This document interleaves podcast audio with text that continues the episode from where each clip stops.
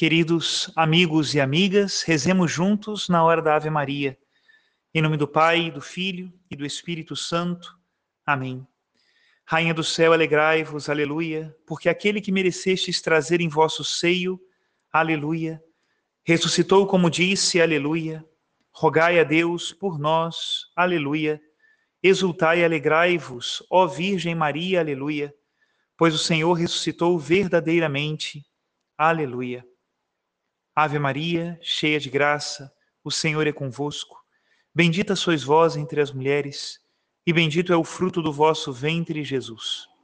Santa Maria, Mãe de Deus, rogai por nós, pecadores, agora e na hora de nossa morte. Amém. Oremos. Ó Deus, que vos dignastes alegrar o mundo com a ressurreição do vosso Filho, nosso Senhor Jesus Cristo, concedei-nos, vos suplicamos, a graça de alcançarmos, pela proteção da Virgem Maria, sua mãe, as alegrias da vida eterna. Pelo mesmo Cristo, nosso Senhor. Amém. Glória ao Pai, ao Filho e ao Espírito Santo, como era no princípio, agora e sempre. Amém.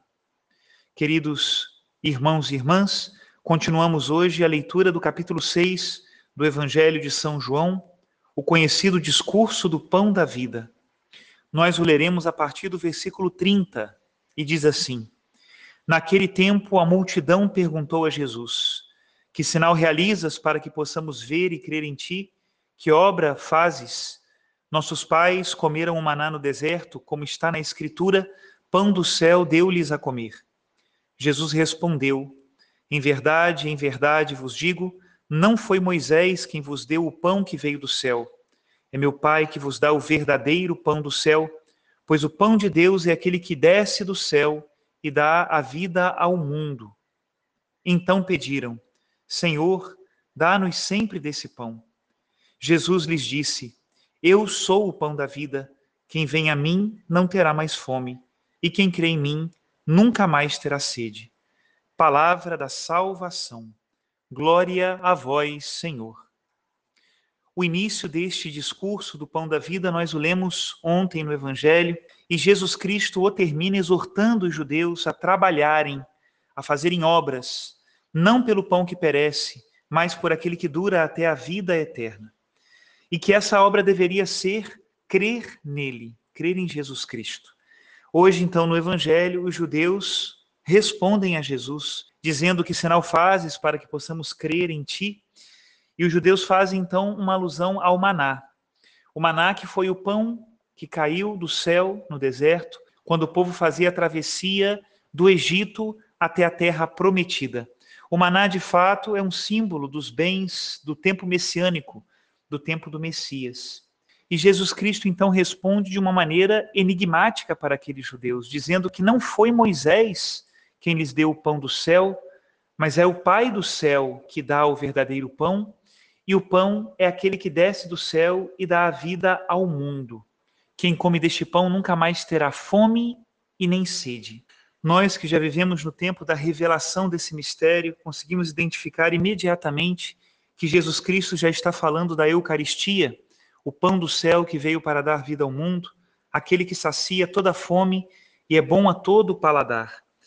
Para a reflexão sobre a Eucaristia no dia de hoje, eu escolhi uma página do Concílio Vaticano II, o decreto sobre a vida e o ministério dos presbíteros, dos sacerdotes, no número 5, fala assim sobre a Eucaristia. Os demais sacramentos, como aliás todos os ministérios eclesiásticos e tarefas apostólicas, se ligam à sagrada Eucaristia e a ela se ordenam, pois a Santíssima Eucaristia contém todo o bem espiritual da Igreja, a saber, o próprio Cristo, nossa Páscoa e pão vivo, dando vida aos homens através de sua carne vivificada e vivificante pelo Espírito Santo. Desta forma, são os homens convidados e levados a oferecerem a si próprios seus trabalhos e todas as coisas criadas junto com ele. Assim, a Eucaristia se apresenta como fonte e ápice de toda a evangelização, pois já os catecúmenos são introduzidos pouco a pouco a participar da Eucaristia. E os fiéis, uma vez assinalados pelo santo batismo e confirmação, acabam por inserir-se plenamente pela recepção da Eucaristia no corpo de Cristo. Até aqui a citação do Concílio Vaticano II. A Eucaristia, de fato, nos reúne a todos com um laço de caridade. Infunde em nós a caridade, que é este alimento do Espírito, para que nós também possamos dar de comer aos nossos irmãos, tanto no sentido material como no sentido espiritual da palavra. A sociedade precisa de técnica e precisa de bens, sem dúvida nenhuma, para que os homens subsistam, mas o que a sociedade mais precisa são de homens e mulheres novos. E essa renovação quem faz é a Eucaristia em nós. Que o nosso louvor nunca se afaste dos sacrários, que mesmo nestes momentos onde muitos têm dificuldade de aproximar-se da Eucaristia e de recebê-la, não se afaste dela o nosso coração. Peçamos a Jesus Cristo forças para sempre adorá-lo e sempre comungá-lo e receber dele as graças que ele quer nos dar. Que Deus abençoe a todos.